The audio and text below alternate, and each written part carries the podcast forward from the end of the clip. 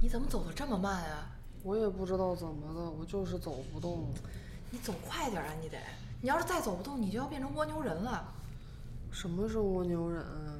就是你背上会先出现一个漩涡，然后这个漩涡就越来越大，然后变成一个蜗牛壳，然后你就变成蜗牛人了，最后你会被大家吃掉，你知道吗？那我为什么会变成蜗牛啊？因为这个镇子受到了漩涡的诅咒啊！哎，我就要这个发型，就是这个大卷儿，哎，不行，我跟你说，你不能留这个发型啊，为什么不能留啊？一留你头发就变成漩涡卷了。成漩涡怎么了？那才好看呢。可是你头上那漩涡，它到时候会越来越大，最后会把你整个身体都吸到头发里去，你知道吗？为什么头发的上的漩涡会越长越大呢？因为这个镇子被漩涡诅咒了呀。哎，不是你又干嘛呢？我做陶瓷呢，怎的呢？你看好看不？你做陶瓷，你就做陶瓷，你这一个个做出来都是漩对涡呀、呀！陶瓷就是漩涡的艺术啊。你这是被漩涡诅咒了，你知不知道？啥？你被漩涡诅咒了，这你你们一个个的都被漩涡诅咒了。有病啊！别说话了，你们听外边什么声儿？什么都没有啊，是风啊！是不是龙卷风哪？儿来的龙卷风呀？哎，不对不对，你看那风是卷的，那是漩涡样的风，快把你知道吗？门关上，别说了，别让风看见我。怎的呢？风喜欢你啊？对呀、龙卷风第一次看见我的时候，他就爱上我你了。是不是太久没被人追过了呀？想男人想疯了吧？你才想男人想疯了呢，倒是你他妈没事儿老找我男朋友干嘛谁呀？说他是你男朋友了？我就喜欢他，怎么了？我烫这个头就是为了给他看的。哎，你这卷儿越来越大了呢，是吗？啊越来越像漩涡了。对呀、真假的？真的来来来哎来，哎拍一张，哎哎对啊对拍一张。对背好痒啊，好我痒啊！我帮你挠挠，我帮你挠挠。你快看看他背上是不是有漩涡了？啊真的，背上有个漩涡。没错，这就是我说那个漩涡呀！我我我跟你们说，这漩涡它会越来越大的，然后就会变成一个蜗牛壳，然后它就会变成蜗牛人了。我不要。这什么声音？隔壁有人弹琴呢。他弹的什么曲子？你们听见他弹的什么曲子？他弹的是回旋曲，啊，怎的呢？别再弹回旋曲了，啊，我的头发，它自己在卷。这儿整个都被漩涡诅咒我了！的我的我的不要再弹回旋曲了，别弹回旋曲了！啊我不在这个故事里了，我不想跟在这个故事里了。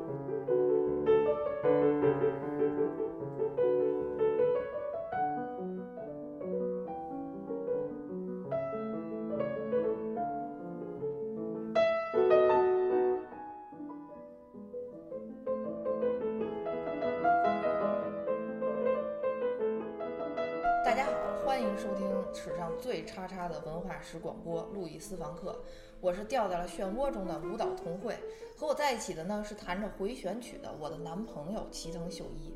在这个故事里，我们生活的小镇上发生了一系列恐怖的事情，而这些所有的恐怖事件都和漩涡有关。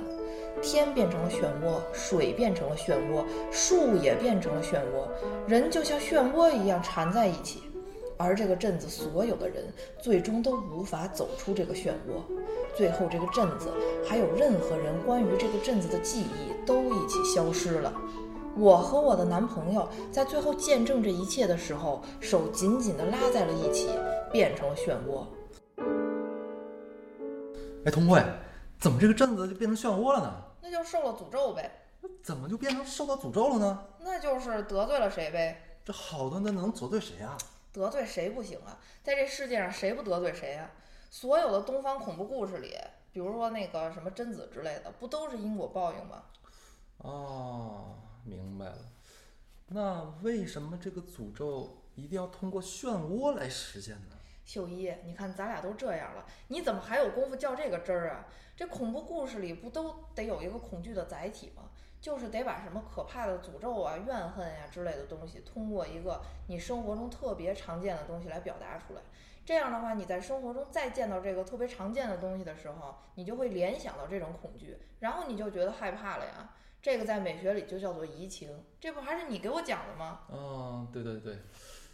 但是你们为什么这个故事要通过漩涡来成为这个恐怖的载体呢？那就那就是因为漩涡在生活中常见呗。你看，你吃的棒棒糖里是不是有个漩涡？啊，是啊，那你喝咖啡的时候，你拿那个搅拌棒这么搅，是不是也有漩涡？嗯，会啊。对呀、那你看到这些生活中的漩涡的时候，你不就会联想到漩涡的诅咒吗？那这些诅咒啊，这些恐怖就会一直在你心里，然后你就越想越恐怖。我估计啊，以后看到漩涡你都不敢看。哎，不是，那你说那生活里除了漩涡，那还有很多别的东西啊，对是吧啊，？嗯，你说圆圈特别多多，点点也特别多，线也很多。那你说为什么不用圆圈、点点、线诅咒，非要用漩涡诅咒呢？哎，秀一，咱俩都快变成漩涡了，你知不知道？咱俩都快消失了，你还跟我说这些有的没的，你这时候就应该像电影里演的那样，紧紧的抱住我，你还有功夫在这儿跟我抬杠？那漩涡为什么是漩涡？作者就是这么写的呀，不管是漩涡还是圆圈，爱写什么，那作者这是作者自由，啊，这这故事还有作者？多新鲜呀！要么这故事从哪儿来的，我给你编的，啊不是，那这作者谁呀、你怎么连这个也不知道？你连伊藤润二都不知道？这就是伊藤润二最经典的那个恐怖漫画《漩涡》呀。哦哦，同辉，哦，我想起来了，你一说一同说二，我就明白了，嗯，我就知道这个故事里为什么会有漩涡的诅咒了。啊，你知道为什么会有漩涡的诅咒了？那你赶紧告诉我呀！我可是从小看《漩涡》这个故事长大的，我怎么就没明白为什么会有漩涡的诅咒呢？嗯，这伊藤润二在这部漫画里没说吗？他好像想说来着，但他最后也没说清楚。那他怎么想出来的？就是在这个漩涡这个故事，它第二卷结束的时候，伊藤润二画了一个自传，就是讲他自己到山里去寻找这个漩涡的秘密的故事，啊，是吗？然后呢？然后就没说了，然后他就继续往下讲漩涡的故事了。那最后他说什么呀？他最后呀，在这个故事结尾的地方写了一个后记，这个后记说呀，伊藤润二家里来了一个叫漩涡老人的人，啊，漩涡老人对啊，漩涡老人，这个漩涡老人特别怪，他就是一直躲在厨房，然后一直吃各种带漩涡的东西。是吗？哎，赶紧问问他呀。是啊，然后伊藤润二就问他说：“漩涡老人为什么会有漩涡呢哎，他说什么来？”漩涡老人就说：“等我吃完了再说。啊？然后呢？”然后就没了。哎，好吧，对啊，我觉得伊藤润二他之所以这么写，其实可能就是因为他自己也没找到什么合适的理由吧。理由啊，他当然有理由，只是这个理由他忘了，理由怎么能忘啊呢？或者是说他根本不知道自己有理由。那不还是没理由吗？那要是没理由的话，漩涡这个形象是哪儿来的呢？那想象出来的呗。那他是在什么情况下想象出来的呢？什么情况？那什么情况都有可能啊。比方说做梦梦见的，这还需要理由吗？梦不都是没有理由的吗？哎，那你说你昨晚梦见什么？呃，我昨天晚上梦见我掉到一个特别大的漩涡里。那你怎么就会梦见你掉在漩涡里呢？那为什么呀？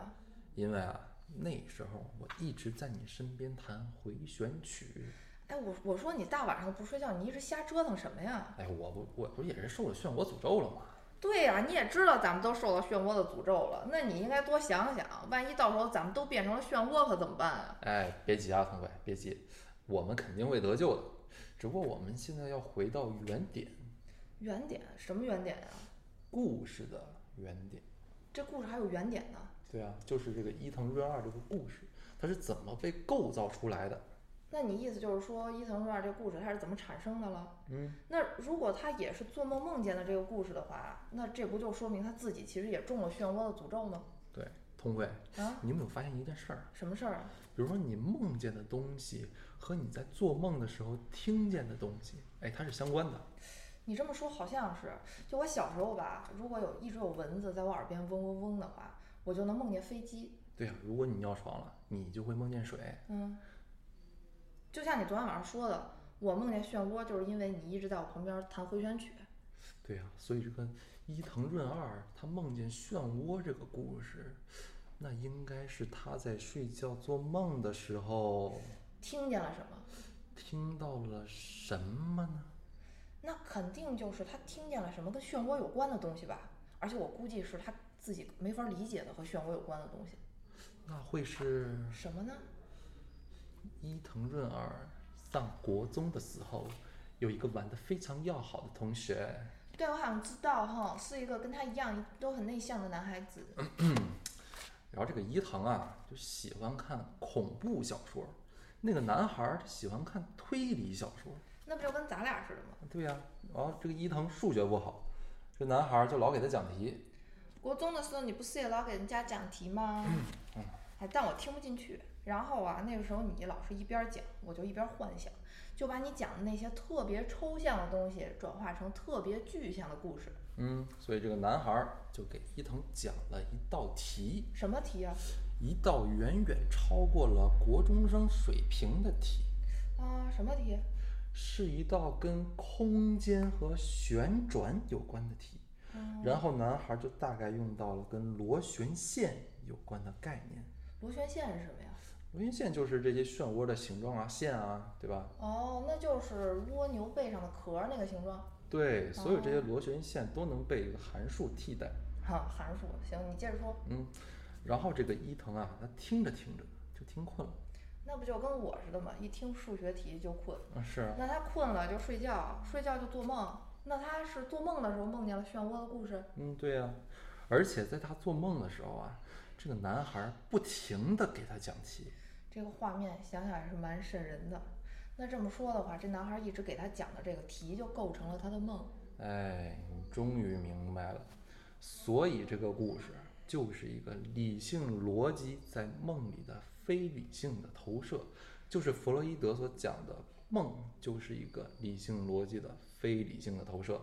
那要是这么说的话，伊藤润二他没法给出这个故事一个合逻辑的解释，就是因为他压根儿就忘了，或者是他压根儿就没听懂这个男孩究竟想说什么，对吗？嗯，对对对。那是不是说，假如说咱们找到了那个男孩儿的话，咱们就有可能解除漩涡的诅咒呢？哎，但是伊藤润二他自己也找不到那男孩了呀，那咱们去找啊。那上哪儿去找啊？对呀、咱们能上哪儿去找呢？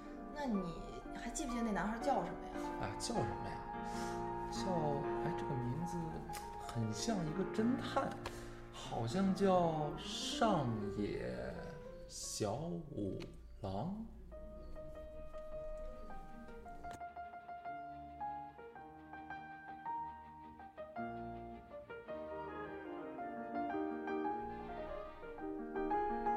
哎，陆毅，嗯这是什么曲子呀、这是那个莫扎特钢琴协奏曲二十二的末乐章回旋曲啊，它为什么叫回旋曲？因为它像那个回旋镖一样，从一个旋律抡出去，然后产生了一个新的旋律，然后再抡回这个旋律，然后再抡出去，又产生一个新的旋律，然后再抡回这个旋律，就这么不停的转呐、转呐、哎转，呐、那那时候为什么流行这回旋曲、啊？因为为它就像一个螺旋线一样，那么转出去再转回来，马上就要回到原点，却却开始了新的一圈，就这么转呐、转那呐。它为什么要像螺旋线呢？因为螺旋线在当时是最美的曲线啊呀、那为什么螺旋线是最美的曲线呀、因为十七世纪的时候，这个牛顿创立了这个极坐标系，他从一个原点出发，然后用一个角度和一个距离去表达平面上的点在这个平面上的运动轨迹。而如果这个角度和距离在运动中永远保持相等，那么则就产生了螺旋线，所以这个螺旋线就实现了最完美的相等。哎，嘘，你听，这是什么？是风。哦，对，呃，因为这个最完美的相等就来自于上帝。